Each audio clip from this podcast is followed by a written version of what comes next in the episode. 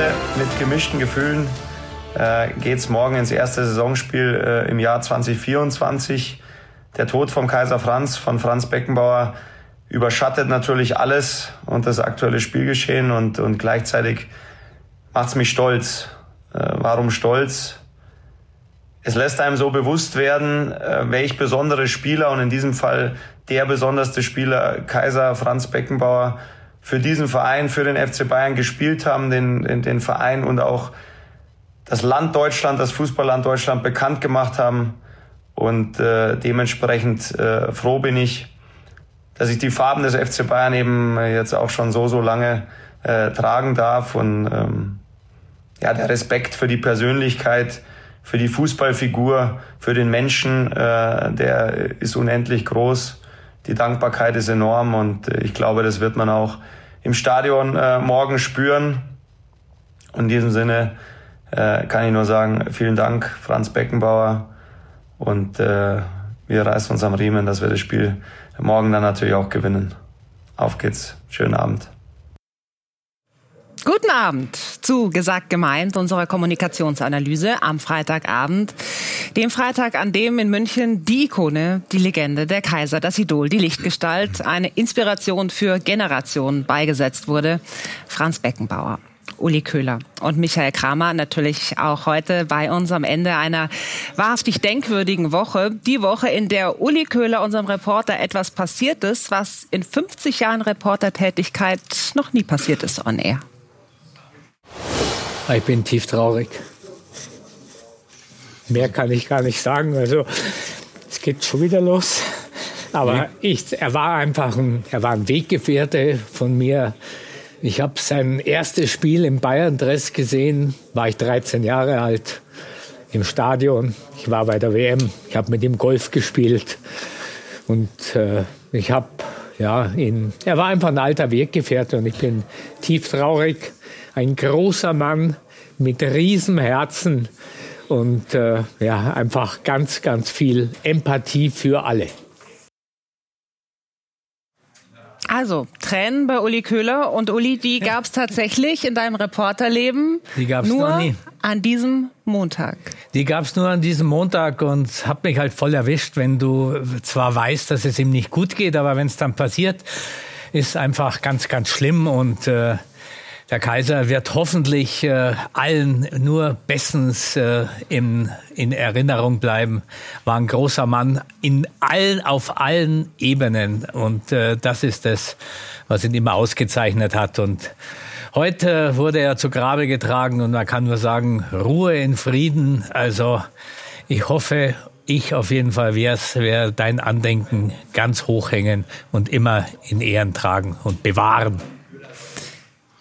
Michael, äh, deine Gedanken, als du Uli Köhlers Tränen im Fernsehen gesehen hast? Ja, ja, ich habe ich hab sie in der Tat live gesehen und äh, ich habe das dem Uli auch diese Woche schon gesagt, dass das ein unglaublich mm, empathischer, sehr sympathischer, ja, authentischer äh, Moment war. Ähm, dazu gehört auch eine Größe, Uli. Ja, die muss man auch erstmal haben als Reporter, äh, das alles so zuzulassen in dem Moment. Und äh, ich habe meinen Hut vor dir gezogen. Ähm, das war äh, so ziemlich das emotionalste und auch würdigste, was ich äh, so an Studiogästen im gesamten deutschen Fernsehen in dieser Woche zu diesem Thema gesehen habe. Ja, das ist total lieb, lieber Michael. Aber ich muss natürlich sagen, zuzulassen ist irgendwie das falsche Werbung. Es geht nicht um zulassen. Ich habe es nicht vermeiden können. Das ist einfach über mich gekommen. Ja, ja aber ja. zeigt halt auch die Dimension der ganzen Geschichte. Und ich glaube, äh, Uli, nicht nur dir ging's so, sondern ganz, ganz viele Menschen sind ja auch weiter extrem bewegt. Man hat es zum Beispiel auch gemerkt, ähm, jetzt in den Tagen immer Spieltagspressekonferenzen. Alle haben irgendwie gedacht, geht natürlich auch um den Restart in der Bundesliga, ging aber eben ganz viel auch um den Tod äh, von Beckenbauer, zum Beispiel auch bei Christian Streich.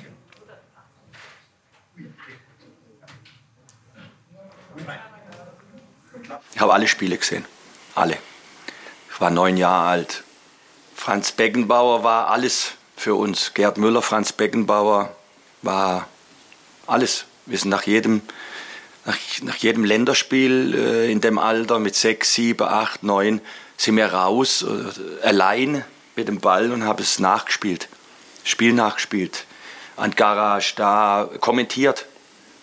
Kommentiert, Schwarzebeck zu Beckenbauer, wie der Herr Rischmüller. Nur, nur, nur für uns allein. So sind wir groß geworden mit, diesem, mit dieser Bayern-Mannschaft und mit, diesem, mit, diesem, äh, mit dieser Nationalmannschaft, die 72, das weiß ich noch, äh, ja auch schon Europameister wurde. So viele Geschichten in diese Richtung und ähm, noch eine andere, die äh, Marco Rose beigesteuert hat, der auch gesprochen hat heute bei der Leipziger Pressekonferenz. Da geht es in eine ähnliche Richtung. Ähm, Franz hätte und konnte irgendwie alles. Natürlich haben wir alle die Bilder im Kopf, äh, wie er nach dem WM-Sieg als Trainer da über den Platz äh, läuft, immer adrett gekleidet, ähm, eine ja so eine, so eine Ausstrahlung, eine, eine Aura, die, die, die ganz besonders war, so eine, so eine lässige Autorität. Ähm, wenn Franz versucht hätte, mir irgendwann zu erklären, das war ab sofort mit einem eckigen Ball spielen, dann hätte ich auf jeden Fall lange drüber nachgedacht, ob wir es, ob wir es nicht wirklich so machen, ähm, weil er, ja, weil, weil, du ihm einfach alles geglaubt hast, ähm, was er, was er gesagt hat, äh, aufgrund dessen, wie er es ähm, gesagt hat und natürlich auch aufgrund seiner, seiner Vita, seiner, seiner Erfolge.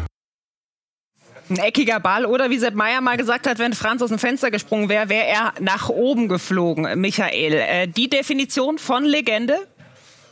Absolut, äh, absolut. Und die Geschichten, die, wir gerade gehört haben, die stimmen ja auch alle. Also das kann ja jeder nachvollziehen. Nicht bei allen ja Legenden ist das so, ja? Ja, und, aber ich glaube, man muss wirklich hier unterscheiden. Ähm, ähm, dass, jeder hat in dieser Woche, glaube ich, gemerkt, dass hier etwas Besonderes passiert ist, dass hier eine besondere Figur verstorben ist und dass es sich nicht einfach nur um einen außergewöhnlichen Fußballer gehandelt hat, sondern hier ist eine Figur äh, äh, gegangen, die ähm, natürlich auf dem, auf dem Platz selber als Trainer dann über die WM 2006, er war so eine Institution eigentlich des Nach Nachkriegsdeutschlands, 1945 geboren. Also das, da, da findet man unglaublich viele Parallelen. Äh, und alles das, was gesagt wurde, ist richtig. Für mich stellt sich nur die Frage, was machen wir nun daraus? Äh, also wie, wie geht man jetzt mit dem Andenken des Franz Beckenbauer um? Es wird eine eine, eine, eine offizielle Trauerfeier geben. Ich glaube, der Kanzler hat sein Erscheinen angekündigt. Äh, es gibt viele warme Worte. Und für mich ist jetzt die Frage, was macht der deutsche Fußball? Was macht die deutsche Öffentlichkeit? Was macht die deutsche Politik jetzt mit dem Namen Franz Beckenbauer? Ich glaube, daran wird sich festmachen, wie ernst gemeint und wie aufrichtig gemeint äh, all diese Lobeshymnen nun sind, die zu Recht auf ihn gesungen werden. Aber das ist für mich so der Lackmustest, was passiert jetzt mit ihm und mit seinem Namen. Ähm, das wird noch spannend.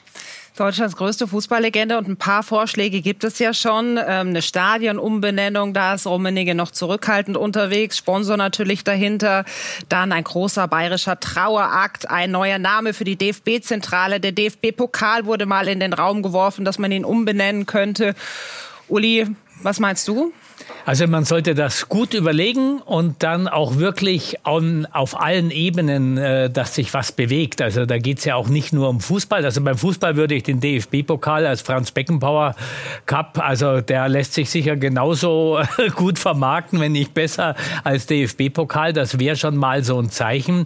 Aber dazu sollte natürlich unbedingt auch noch was von, ja, von, von der deutschen Politik kommen, von Deutschland selber. Denn er hat äh, Dinge geleistet, die eben über alle Grenzen hinaus bekannt sind. Man muss sich ja nur anschauen. Also äh, alle Zeitungen weltweit hatten das auf dem Titel. Also es ist ja immer so, in Deutschland zählt ja der eigene Prophet oft nicht so viel. Franz Beckenbauer zählte viel, aber ich glaube, so die ganze Dimension, die kommt jetzt erst langsam raus, was Franz Beckenbauer für Deutschland bedeutet hat. Ja, out of Laura, als ich, als ich am Montag ja. den Uli als ich am Montag den Uli gesehen habe äh, bei euch im Studio, äh, mehr oder weniger zeitgleich kamen die Eilmeldungen aufs Handy, äh, in dem Fall von der Jerusalem Post und von der englischen Sun. Ich glaube, es gibt nicht allzu viele deutsche Persönlichkeiten, deren Tod äh, äh, so medial verarbeitet wird, weltweit über alle Grenzen hinweg. Und ich glaube, dass man hier auch bei dem, beim Andenken Franz Beckenbauers wirklich, wirklich größer denken muss, als, Entschuldigung, einfach nur ein Stadion umzubenennen oder so etwas. Er, äh, ich glaube, es muss etwas stattfinden außerhalb der, der, des Fußballs und es muss etwas stattfinden außerhalb Münchens oder Bayerns. Er war nicht irgendwie der Kapitän der Bayern-Auswahl, sondern deutlich mehr. Ähm, ich habe ich hab in dieser Woche den Gedanken gehabt, es gibt hier in Berlin ja den wunderbaren Alexanderplatz. Ähm, der ist immer noch benannt nach dem äh, russischen Zaren Alexander I. 1805 ein russischer Zar als Namensgeber eines der wichtigsten Plätze in Deutschland. Ich finde, mitten in der deutschen Hauptstadt den Kaiserplatz äh, zu errichten oder so zu benennen, ja, das wäre so eine Geschichte. Das wäre so eine Nummer, wo man sagen würde, die deutsche Hauptstadt ja, dem bayerischen Kaiser oder aus Bayern stammenden Kaiser derart zu würdigen, das wäre so eine Sache, die so über das auf das wir jetzt alle kommen, so hinausgeht. Versteht ihr, was ich meine? Das wäre so eine Größe, äh, könnte auch der Berliner Senat mal vorschlagen, äh, hat gerade anderes zu tun. Aber äh, das wären so Sachen, da wäre etwas möglich, glaube ich, was, was so all dem gerecht wird, was wir jetzt gerade hören und was wir ja ernst nehmen wollen. Geniale Idee. Also ich beglückwünsche dich. Ich küsse dich dafür. Diese Idee, ja, die müssen wir versuchen weiterzutragen. Das finde ich wunderbar und das ist auch nicht, äh, da gibt's auch nichts dran zu zweifeln. Es gibt auch keine Schatten, wie viele Kommentatoren heute sagen. Denn die Geschichte mit der WM äh, 2006, also es gibt keine Verurteilung, es gibt einen Verdacht, ja, es äh, gibt keine einzige äh, Gerichtsentscheidung darüber, dass das stimmt, äh, was da an Schmiergeldern geflossen sein soll. Es ist niemand geschädigt worden. Und nochmal zu Schmiergeldern. Die WM wurde im Jahr 2000 vergeben. In Deutschland konnte man bis zum Jahre 2002, also danach, äh, Schmiergeld von der Steuer absetzen. Es ist keins geflossen oder man weiß überhaupt nicht, ob eins geflossen ist. Aber wenn, dann hätte man das sogar steuerlich geltend machen können. Das nur mal zur Einordnung, wie das damals im Jahr 2000 war. Außerdem wusste jeder, dass die FIFA bestechlich ist. Vielleicht noch ein Gedanke dazu, noch ganz kurz als Ergänzung. Äh, Angela Merkel, die äh, Altbundeskanzlerin, hat ja in dieser Woche Franz Beckenbauer ebenfalls gewürdigt und nochmal hervorgehoben. Der Weltbürger Franz Beckenbauer und seine Wichtigkeit dafür, dass das Motto der Weltmeisterschaft 2006, die Welt zu Gast bei Freunden, überhaupt leben konnte und wahr wurde. Ah, pardon, hier sehen was. Das ist, äh, glaube ich, das, was man, was man dazu zu sagen hat. Ähm, auch in der historischen Rückschau großzügig zu sein und jetzt nicht kleinlich irgendwas zu suchen, was man ihm noch anhängen kann und wo man doch mal sagen kann, ja, aber da war ja was. Ich glaube, das ist die richtige Herangehensweise, uns zu sagen, das waren schon besondere Verdienste. Das geht über vieles hinaus. In Vergessenheit gerät ja fast Laura, ähm, 1990 Weltmeister geworden. Ja, ja, das war wenige Monate nach dem Mauerfall und wenige Monate vor der deutschen Wiedervereinigung. Das war eine besondere Zeit. Und da war er die perfekte Figur, die all das ausgestrahlt hat, was dieses Land gerne sein will und von dem dieses Land oftmals zu wenig hat. Insofern, äh, also Kaiser Franz Platz oder Kaiserplatz mitten in Berlin würde mich sehr, sehr freuen. Aus dem Alexanderplatz machen den Kaiserplatz. Das ist die Idee von unserem Kommunikationsexperten Michael Kramer und von Uli Köhler gab es zwei Fäuste. Hab noch was gefunden, was genau in die Richtung geht. Äh, Beckenbauer habe für das Image der Deutschen im Ausland mehr geleistet als 50 Jahre Diplomatie und zehn Goethe-Institute zusammen. So der Künstler André Heller. Aber ähm, auch wenn ihm die Herzen nur so zuflogen, Beckenbauer konnte ja auch anders. Und genau deswegen hat man ihn auch so geschätzt, weil man ihn einfach ernst nehmen konnte, weil er sich selbst nicht immer so ernst genommen hat. Seine legendäre Wutrede vom März 2001. 0-3 Niederlage in der Champions League und damals gab's diesen Einlauf. Ich sage immer, man kann jedes Spiel verlieren. Die Frage ist immer nur, wie man ein Spiel verliert. Und das war heute eine Blamage so wie wir gespielt haben, aber das hat sich schon in den letzten Wochen und Monaten äh, äh, angedeutet, das hat nichts mit Fußball zu tun. Das ist eine andere Sportart, die wir spielen. Porto, äh, Porto sage ich schon. Leon hat Fußball gespielt. Wir haben nicht Fußball gespielt. Das war, wir haben zugeschaut, wir haben körperlos gespielt. Das ist nicht Fußball, das ist Uwe Seeler Traditionsmannschaft, Altherrenfußball. Tut mir leid, wenn ich das so sagen muss, es ist so. Es hat von außen wahrscheinlich noch, von der Tribüne noch, wesentlich schlimmer ausgesehen, als wir es vielleicht am Platz am Platz äh, äh, so äh, mitbekommen hat. Das, das, das, hat, das hat nichts mit Fußball zu tun. Michael, du beschäftigst dich viel mit Rhetorik, Auftritt, Wirkung, Kommunikation. Heute wird das alles auch in den Vereinen auf hoher Ebene, DFB und so weiter, voll durchgecoacht. Das war authentisch. Warum war es trotzdem so gut? Warum hat es so gut funktioniert? Tja, das kannst du nicht lernen. Das kannst du auch nicht erklären. Wer kommt in einem solchen Moment darauf, Uwe Seeler Traditionsmannschaft, Altherrenfußball? Ich glaube, die haben drei Monate später die Champions League gewonnen, ne? die, die er da zusammengefaltet hat. Das kann natürlich auch nur jemand wie Franz Beck oder nur Franz Beckenbauer konnte sowas überhaupt sagen, ohne sich lächerlich zu machen, ohne irgendwie albern zu wirken ähm, das hat etwas natürlich, es ist diese Persönlichkeit, das ist seine persönliche Geschichte. Der konnte eben eine solche tut mir leid, das zu sagen, aber Hinrichtungen durchziehen und wirkt dabei immer noch sympathisch und hat er dabei immer noch gelächelt und hat das Ganze sehr ins Lächerliche. Kannst du nicht lernen. Äh, können nur ganz wenige. Ja, wir reden hier ja über viel über Kommunikation und wenn alleine der hat ja nie einen Berater gehabt, was er sagen soll oder was er nicht sagen soll, weil das hätte er eh, äh, hätte er gar nicht äh, beachtet. Das, da hat er gar keine Konzentrationsfähigkeit dafür gehabt. Das war gar nicht da. Aber allein der Satz, als er ein uneheliches Kind bekommen hat, zu sagen, der liebe Gott freut sich über alle kleinen Kinder. Das, genialer kannst du es einfach nicht formulieren. Und der Franz war ja auch, jetzt fällt mir natürlich gleich noch was einer ein, der war ja auch ein bisschen, er war schon auch eitel. Er wusste schon, was er sagt. Also das war schon ganz klar. Und er wurde ja, er hat ja gelernt beim FC Bayern Versicher, äh, Versicherungskaufmann. Ich weiß nicht, ob er da oft war, aber auf jeden Fall hat er es gelernt. Und er wurde mal dann gefragt, wie das dann denn ausgegangen wäre, wenn er Versicherungskaufmann geblieben wäre. Dann hat er gesagt, dann wäre die Allianz heute wahrscheinlich der Weltmarktführer in Sachen Versicherung. Das war sein Weg, den er gegangen ist. Out of Giesing in die weite Welt. Der Weg, ähm, zumindest in Person, auf dieser Welt ist beendet. Er ist an diesem Freitag in München begraben worden, Franz Beckenbauer. Kommenden Freitag dann die ganz, ganz große Gedenkfeier in der Münchner Arena. Und natürlich wird das dann auch hier in der Woche Thema sein bei Sky Sport News, bei gesagt gemeint mit euch beiden.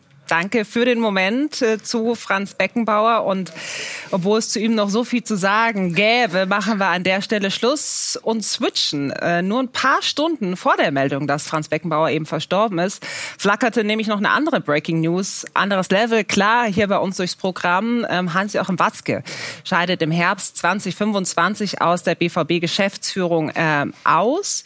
Nach dann 20 Jahren. Los ging es mit einer Fast-Insolvenz. Er war damals Schatzmeister, hat übernommen. Es folgten unter anderem zwei Meistertitel, das Champions League Finale, die Ära Jürgen Klopp, das Attentat auf den BVB, wo es die Herausforderungen der Corona-Pandemie und eben gerade diese Saison ein ewiges Auf und Ab. Und jetzt der Ausblick auf den Schluss. Ich bin in meinem Club und es gibt nur einen Club, Borussia Dortmund, bin ich sehr, sehr dankbar dafür, dass ich diese Möglichkeit über die ganzen Jahre gehabt habe und es ist ja jetzt auch noch zu früh für einen Abgesang, aber es ist jedenfalls so, dass ich das schon als großes Privileg empfinde, so viele Jahre das Vertrauen immer gespürt zu haben und jetzt dann letztendlich dann auch meinen Abschied dann selbst verkünden zu dürfen. Also auch eine Zeitenwende. Man wird Ihnen am Borsigplatz vollkommen zu Recht ewig dankbar sein. Michael, hat Watzke erkannt, dass seine Zeit jetzt gekommen ist?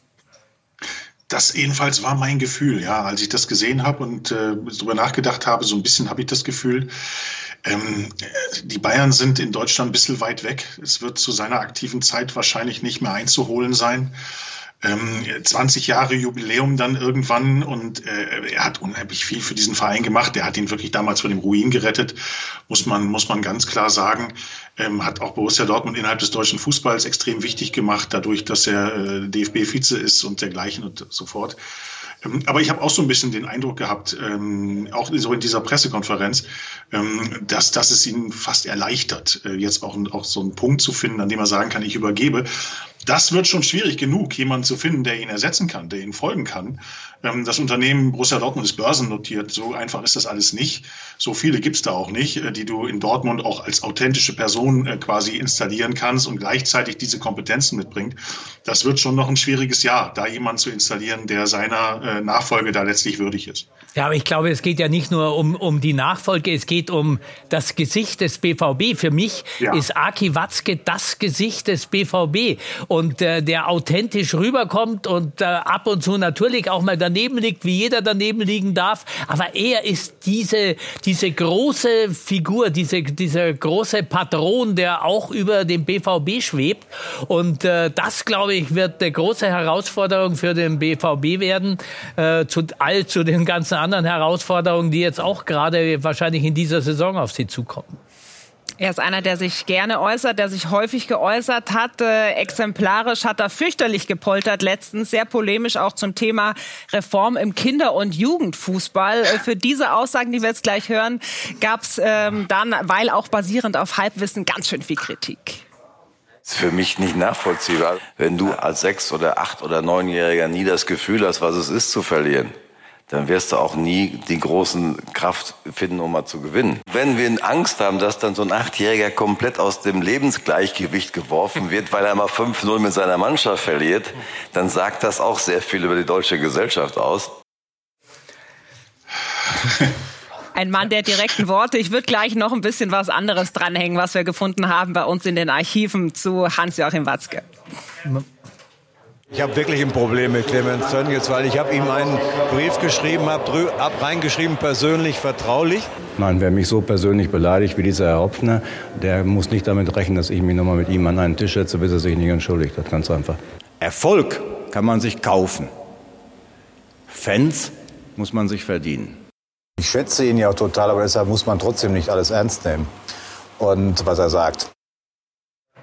Also klare Aussagen, Gesicht der Bundesliga momentan. Und äh, Michael, du lachst, äh, weil... Ähm naja, also bei der Geschichte mit dem Jugendfußball, da habe ich so das Gefühl, er hat es ja, glaube ich, irgendwie sogar mit abgesegnet, was da äh, genau. beschlossen wurde. Aber er hat es wahrscheinlich nicht so richtig durchgelesen. Das war nur so ein Aspekt, den er irgendwie ich, ich, es gibt doch immer so Abende, muss man dann auch sagen, da schaukelt sich ein Wort zum anderen hoch und dann kommt dann mal so eine Aussage. Ich glaube, das ist etwas, was er schwer bereut hat. Darum wollen wir nicht auf dem rum, äh, ja, drauf rumtrampeln. Und äh, ich fand die anderen Dinge auch ganz gut, sehr geradlinig. Ohne Entschuldigung rede ich mit dem nicht mehr und und und. Also das macht's ja aus, warum du als Gesicht von einem Club äh, dass das bleibt und du ihn immer noch oder ich empfinde ihn als den Patron des PV, äh, BVB. Michael, ja, übrigens, übrigens hochsympathischer Mann. Ich treffe den ja ab und zu bei Champions League Auslosungen und so weiter. Großartiger Mann. Ja, es ist halt wieder einer, sag ich mal, der von der Bühne tritt. Ja, also so diese, diese starken Typen, die, die, die irgendwo wie so ein Patriarch über einem Verein stehen, ähm, die gehen halt so nach und nach. Ähm, das kann man bedauern, äh, man kann das begrüßen. Fakt ist, es wird weniger unterhaltsam. Wenn du jetzt gerade diesen Zusammenschnitt gesehen hast, ja, äh, äh, Uli Hoeneß, Assauer, äh, äh, Watzke jetzt und einige andere, die mir jetzt spontan nicht einfallen, aber die gehen natürlich ein bisschen verloren. Ja, es geht Michael, um Kommunikation. Wer hält die so aufrecht, dass man auch Spaß dran hat an der Kommunikation? Ja? Es muss ja nicht Schluss sein. Ähm, in den kommenden Monaten wird er den Gremien ein Konzept präsentieren, wie er sich die Neugestaltung der Clubführung vorstellt. Und nach unseren Sky-Infos könnte er sich wohl durchaus auch vorstellen, den Hönes zu machen und in der Art oder in eine Präsidentenrolle zu schlüpfen. Und auch aus der zweiten, dritten, vierten Reihe oder vom Trönchen, wie man immer es sehen will, lässt sich ja ganz gut sprechen. Absolut, absolut. Und äh, es ist auch, sage ich mal, uns, der, der fußballinteressierten Öffentlichkeit zu wünschen, dass so jemand nicht dann komplett von der Bühne verschwindet. Es ist wahrscheinlich auch nicht so einfach, nach all den Jahren dann im Rampenlicht dann einfach so zu gehen. Die Bayern können mit Uli Hoeneß ja auch ein Liedchen davon singen und einige andere Clubs auch. Der Uli nickt wissend. Ähm, das sind ja, das sind ja diese, diese Typen, die dann natürlich auch sich schwer damit tun, dann so wirklich zu gehen. Aber ein Nachfolger muss dann auch die Freiheit haben, Nachfolger zu sein und sein Ding zu machen. Ich habe so das Gefühl, um nochmal die Parallele zu den Bayern zu ziehen, dass das oftmals so ein Problem ist, wenn dann so der, der Patriarch, der Alte, da immer noch so im Hintergrund irgendwo wirkt. Es ist nicht einfach. Problem der gesamten deutschen Wirtschaft, die Übergabe zu regeln. Und äh, Borussia Dortmund hat das Thema jetzt auch quasi auf dem Tisch. Und mit Sicherheit dann auch ein großes bei Sky 90, äh, ja. die äh, Fußballdebatte. Das haben wir am Sonntag wieder um 18 Uhr. Und da ist Sebastian Kehl zu Gast. Äh, für ihn dann natürlich auch eine ganz besondere Zeit des Übergangs. Und mal sehen, in welche Rolle er dann hineinrutschen wird beim BVB. Hans-Jochen Watzke hat, und damit würde ich das Thema beenden und auch die Sendung gesagt, am meisten freue ich mich auf den Tag, an dem ich ein normaler Fan bin dann kann ich mich über einen Sieg wieder richtig freuen, habe keine Magenschmerzen und wenn wir verlieren, dann schimpf ich einfach auf die Verantwortlichen, alle blind, die haben alle keine Ahnung. Michael. Recht hat er. Recht Happy Weekend. Alles klar. Uli, auch dir ein äh, schönes Wochenende. Äh, Ihnen, äh, euch da draußen natürlich genauso. Machen Sie es gut. Bis nächsten Freitag. Dann wieder wie gewohnt 18.30 gesagt gemeint. Die Kommunikationsanalyse.